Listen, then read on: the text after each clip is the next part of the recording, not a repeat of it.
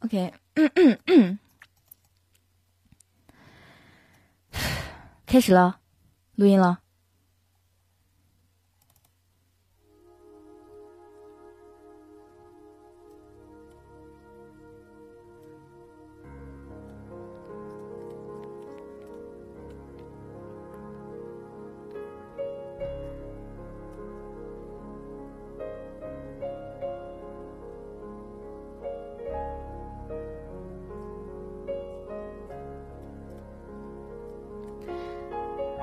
大家好，现在是北京时间二十点整，欢迎大家在周日的晚上与我和我今天的导播琴瑟相约在沈肯尼官方 YY，ID 幺四九零五，我是今天的 NJ 童子。我们今天的主题是我在路上遇见你，在这个世界上，在你看不见的地方。正发生着成千上万次的偶遇，而每次偶遇发生的方式，和它带来的结果，也是不尽相同的。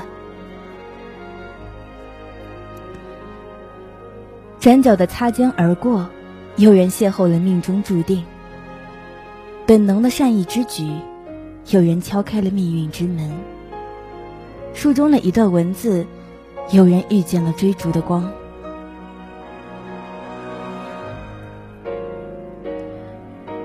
当这些像童话一样的故事正在上演着的时候，我正沿着早就计划好的轨迹前行。平凡的生活，平凡的我，就像掉进大海的石子，还没挣扎，便已经消失无余。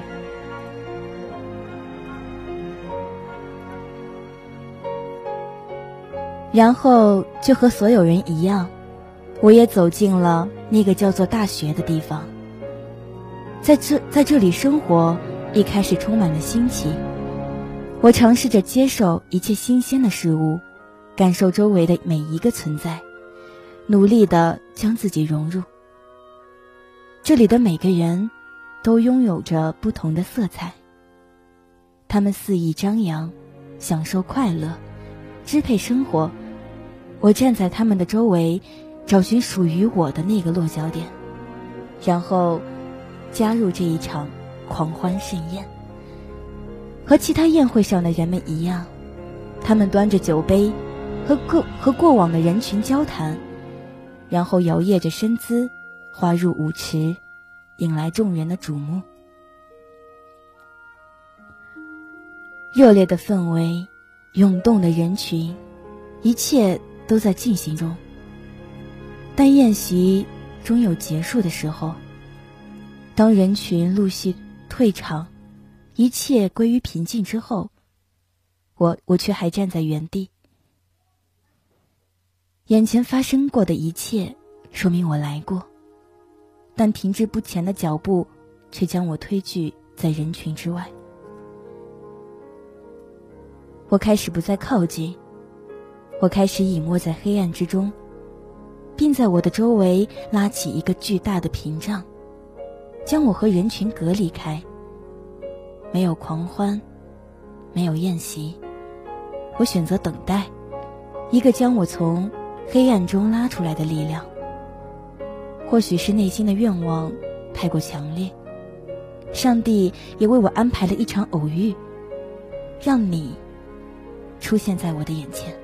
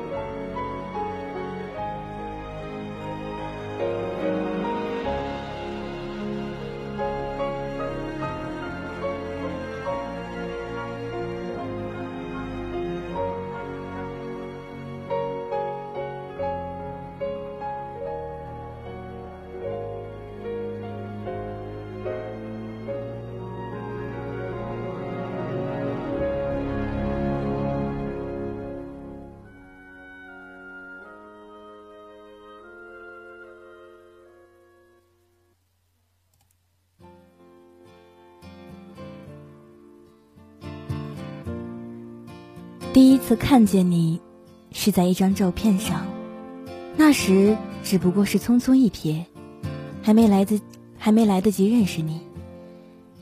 这一次，你又以同样的方式出现在我沉寂的生活中。照片里的是你和另外一个男生一起，因为在不久前我才了解到同性恋这个世界。所以在看到这张照片后，觉得有些惊奇。但照片里的你们显得无比的自然和和谐，好像本来就应该是这样。我开始搜，我开始搜索关于你的信息。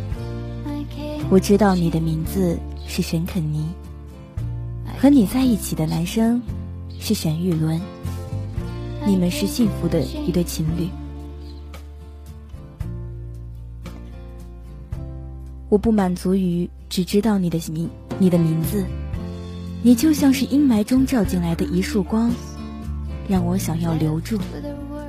我从各种讯息中提炼有关于你的，在百度搜索引擎中，我了解到你现在的身份是青年作家。你长时间的写作和不同于其他人的经历，使你的文字独具特色。面对外界的质疑和揣测，你只是说让时间来证明。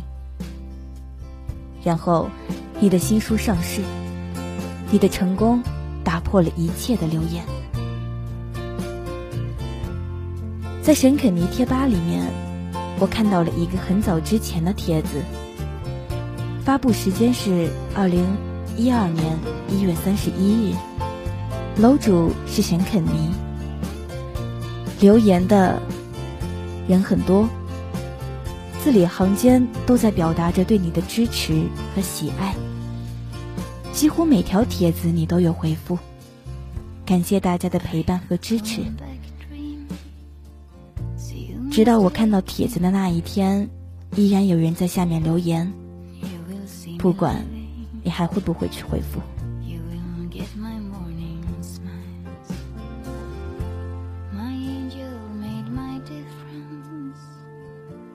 在你的官方微博里面，我看到你写的成长日志。你用平和的言语叙述了一段布满荆棘的过往，最后，你像个王子一样披荆斩棘，勇敢而又坚定地走向爱人的身边。你就是这样一个人，礼貌又不疏远，谦和又不谦卑，勇敢又兼具智慧。在不经意间，已经住进每一个人的心中。我开始关注你的动态，在知道你将在二零一四年十月二十三日做客《品味书香》节目的时候，我开始做准备。只隔了一个耳机的距离，倾听你的声音，让我显得无比兴奋。那天晚上九点。主持人以一段你书中的台词迎接你的到来，听得出来，你也期待了很久。在这过程中，主持人有问到你对写作抱有的抱有的感情时，你说了全部。写作是你寄托和发泄情感的唯一和全部。我恍然大悟，如果说。在遇见你之前，我一直隐没在黑暗里。为了适应环境，闭着眼睛前行，等待一个将我从黑暗拉出来的力量。不经意间，你像一束光一样，在黑暗中撕扯开一个缺口，然后带着满满的能、满满的热能照射进来，让我在黑暗中蠢蠢欲动。那么，在你说出这段话之后，我明白，我所等待的那个力量是一个寄托。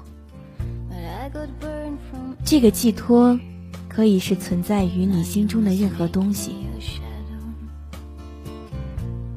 节目的最后，你感谢了很多人，有粉丝，有朋友，有爱人。你所散发的光和热，温暖了很多人。大概在这个世界的其他角落，也有像我一样的人，正等待着和你的相遇。相遇其实并没有那么难，难的是你怎样将它继续下去，并让它存在于你的生活中。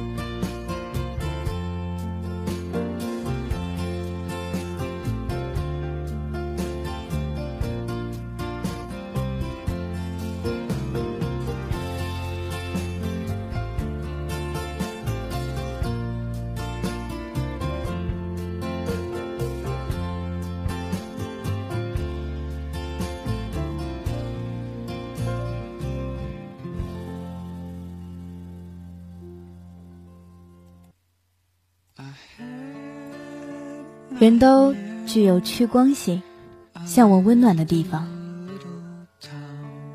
没有人是天生喜欢待在阴暗的角落，就像电视剧里面的坏人，往往是在经历了变故之后，才掉入黑暗的陷阱。为了适应环境，他们在黑暗中摸索着前行。有人安于现状，在陷阱里沉沦。最终丧失活下去的机会。有人奋力挣扎，在陷阱里遍体鳞伤，然后等待命运的判决。也有人渴望温暖，在陷阱里寻找寄托，终于在最后一刻重新迎来了光明。当阳光重新布满你的世界，你就会发现。原来这个陷阱，只是出现在道路上的一小道小小的沟壑。跨过这个沟壑，前面的道路无限宽广。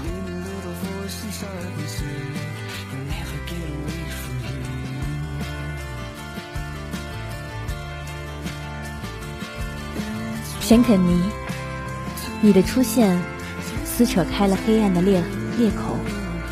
让阳光照射进来，而我决定让这阳光布满我的世界。我开始在生活里找寻你的影子。我知道你以前在大学里修习的是人力资源管理专业，那可真巧，我现在正在学习和你一样的知识。我的手机里有很多照片，风景照、电影剧照、动漫卡通。这些照片在我的相册里不停的变换，但始终不变的是为数不多的你的照片。那张你穿着白衬衫、手捧玫瑰花的宣传照，我看过很多遍，也从来没有换过位置。我给身边的人讲你的故事，给他们看你的照片。面对他们的好奇与质疑，我说：“你们只是不懂。”即便此时不被认同，而我依旧在讲着你的故事。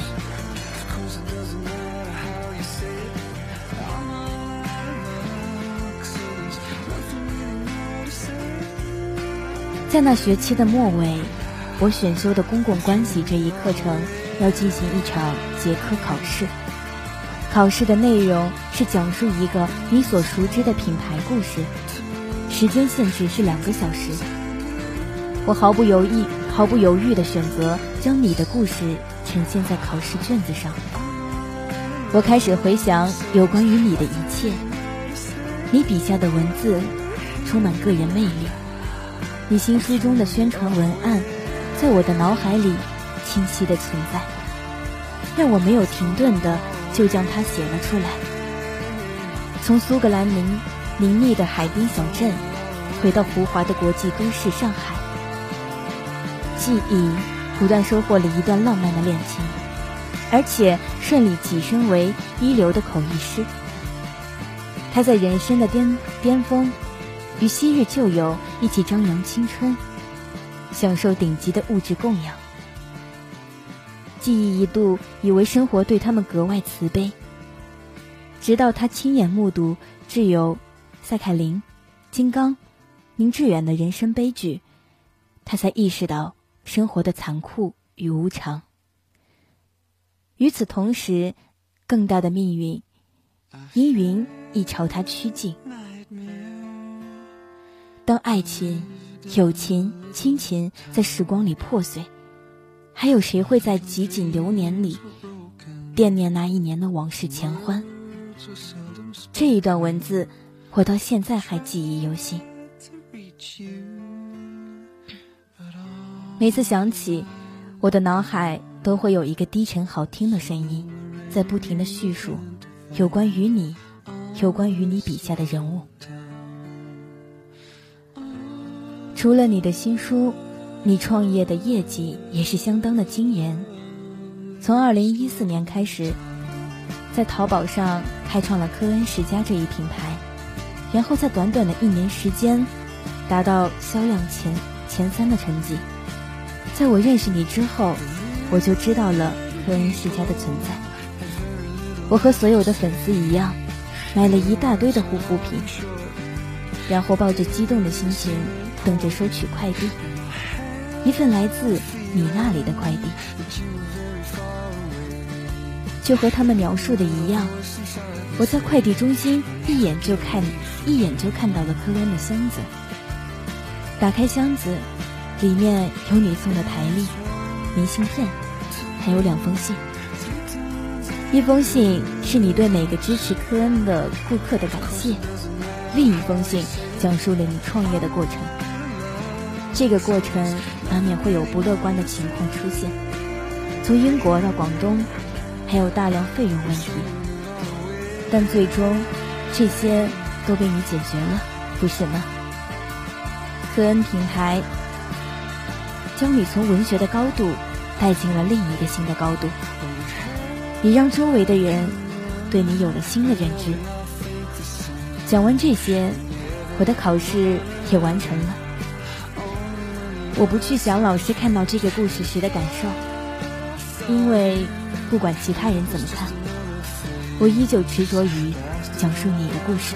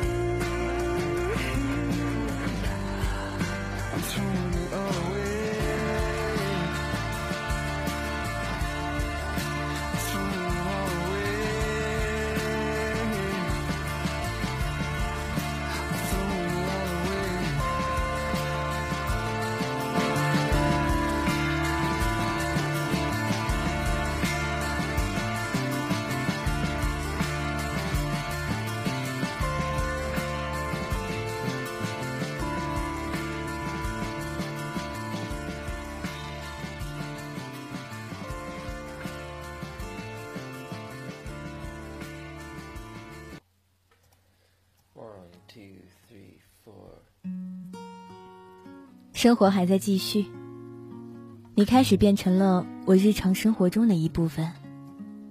我读的大学地方在一个小城，距离你只有两个小时的路程。为了不让自己被小城平淡的生活所淹没，我开始在其他的城市之间奔跑。繁华古老如北京，开放热情如天津，雅致悠闲如青岛。但我唯一没有去的地方，就是离我最近。也是你生活的城市，济南。我有好几次鼓起勇气，想要买一张火车票到达你的城市去看看，但每次都是在紧张与彷徨中作罢。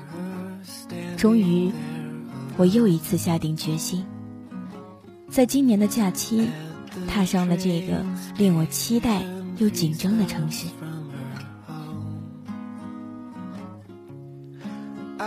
这是我第一次站在离你这么近的地方，扑面而来的气息让我的心情开始躁动。所幸天气还算凉爽，在几番考虑和观察之后，我登上了一辆公交车。他正在开往一个我不知晓的陌生地点，沿途并没有什么风景，到处都是旅游的人群和来往的车辆。我四处张望着，期待着，或许我会从旁边经过的车子里看到也同样出游的你。然而，这种随性的愿望并没有实现。也是在某个不知名的地方，我穿过大街小巷，徐徐漫步，观望着来往的行人，想要找寻一个我似曾相熟的身影。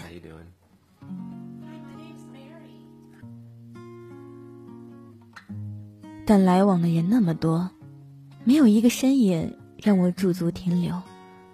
我站在这个城市的一角，抬头看上方的天空，然后开始想象，或许你也是在这个城市的某某个地方，正坐正坐在阳台上，抱着你的猫咪，偶尔抬头望望天空。你看，我们有相似的地方。我们正在看同一片天空。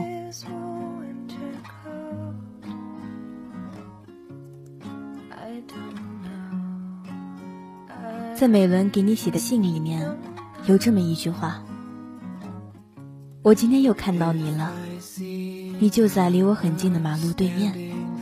你蹲在地上看花，你抬起头看天上的鸟。”你遇到你同学的时候，微笑着和他打招呼说话，他一走开，你脸上马上又乌云密布了。他说，让你不要去找他，他怕自己会疯掉。我想，他在撒谎，他一定想把你抱在怀里，轻轻摇晃，让你的笑容重新勾勒出动人的弧度。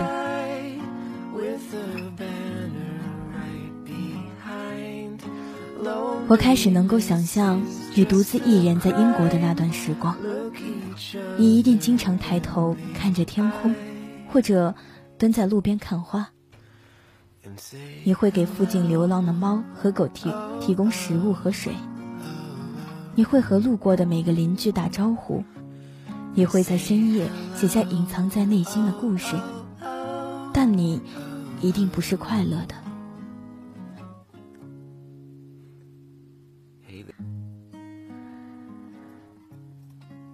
我知道，那些爱你的人也知道。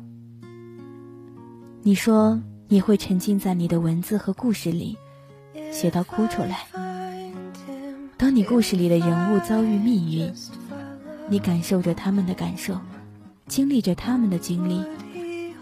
都说每个作者笔下的人物都是生活在他周围的人，那时的你一定是无比孤独。你想念你的朋友。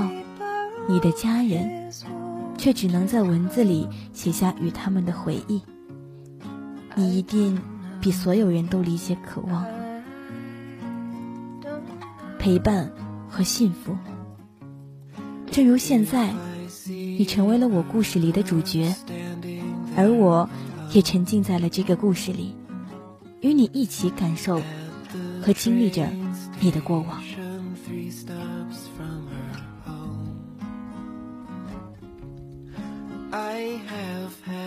mind to say what I'm thinking and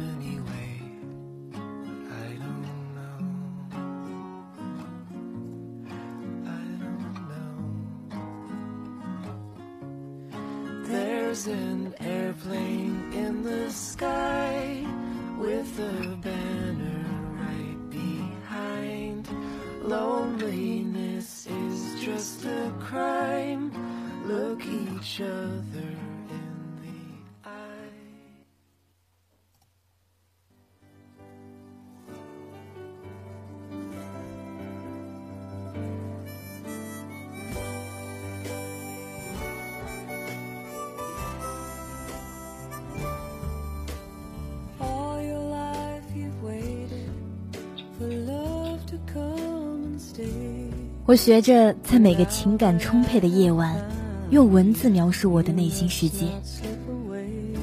我经常翻看你的微博，看你的状态，试图与你产生共鸣。有段时间，你的微博好几天没有更新，我不知道发生了什么。或许你去度假了，我这样想着。但在接下来的一天，我看到你重新出现，不是元气满满，你的言语中带着疲惫和担忧。你向所有人解释，在这消失的几天里，你生了病，去看了医生。在这期间，害怕和恐慌一直敲打着你。我知道你曾经患过严重的抑郁症，那时的你，在没有家属签字的病房里。独自完成蜕变。那现在有这么多人陪着你，还有什么好怕的？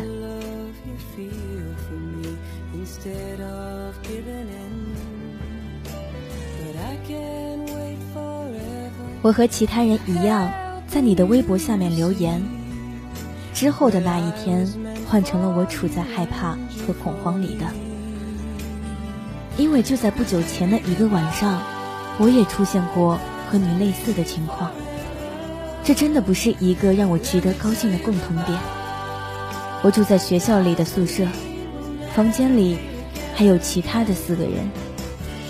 那一晚，他们都显得极其兴奋，他们聊天唱歌，然后在这种兴奋持续了将近小时之后，我开始觉得烦躁。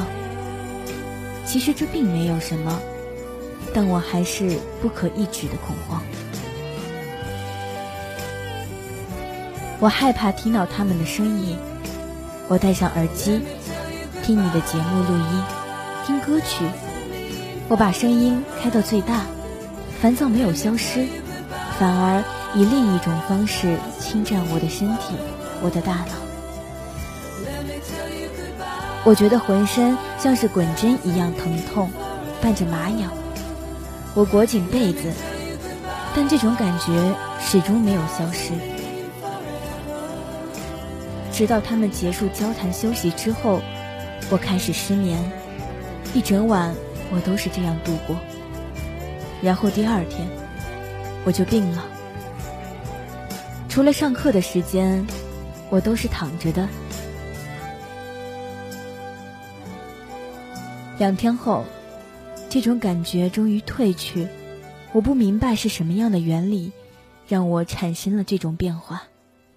但那时我只有选择相信自己。现在，我把这句话送给你：你要相信自己，因为我们都相信着你。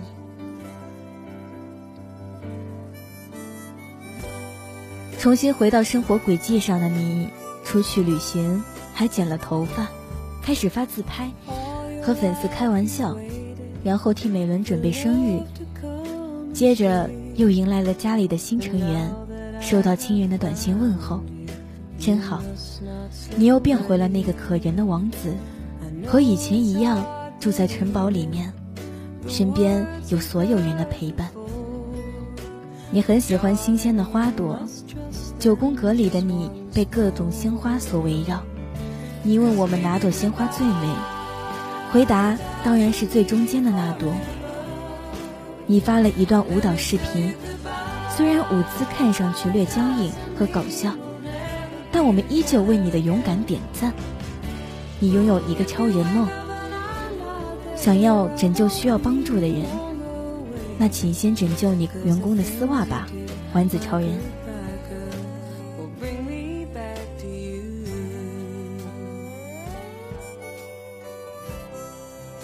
你说，幸福到，幸福到了鼻子尖。我们，我在你的环绕，我在你们的环绕中感到温暖。所有的烦恼会像雪球一样，慢慢的融化。即使偶遇挫折，我也不会被击倒。有你们在身边，接住下落的我，让我再次冲向山巅，山峰之巅。你的感情如此简单，真诚的陪伴。坚定的信念，温暖的爱人，而现在，你拥有了所有的这一切。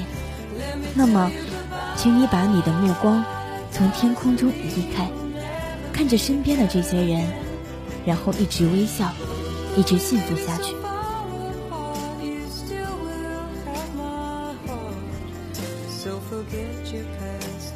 你在你玫瑰花上花费的时间，使得你的玫瑰花。变得如此重要。这段文字的配图是你坐在地毯上，看着眼前的玫瑰花，而我们正在屏幕前看着你，就像你的玫瑰花一样。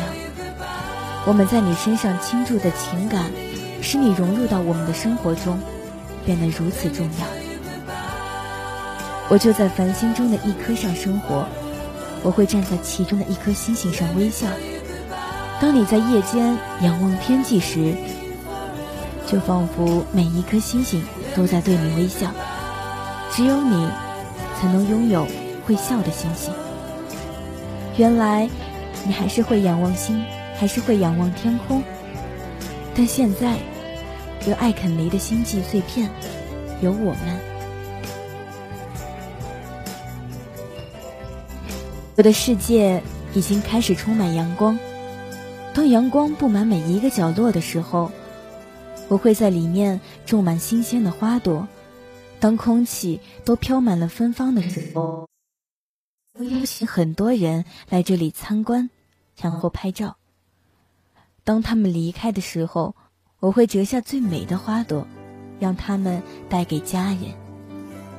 当花朵开始凋谢的时候，我会摘下最饱满的花瓣，制成花干。然后装进袋子里，在每个夜晚放在枕边，就这样入眠，梦里有你。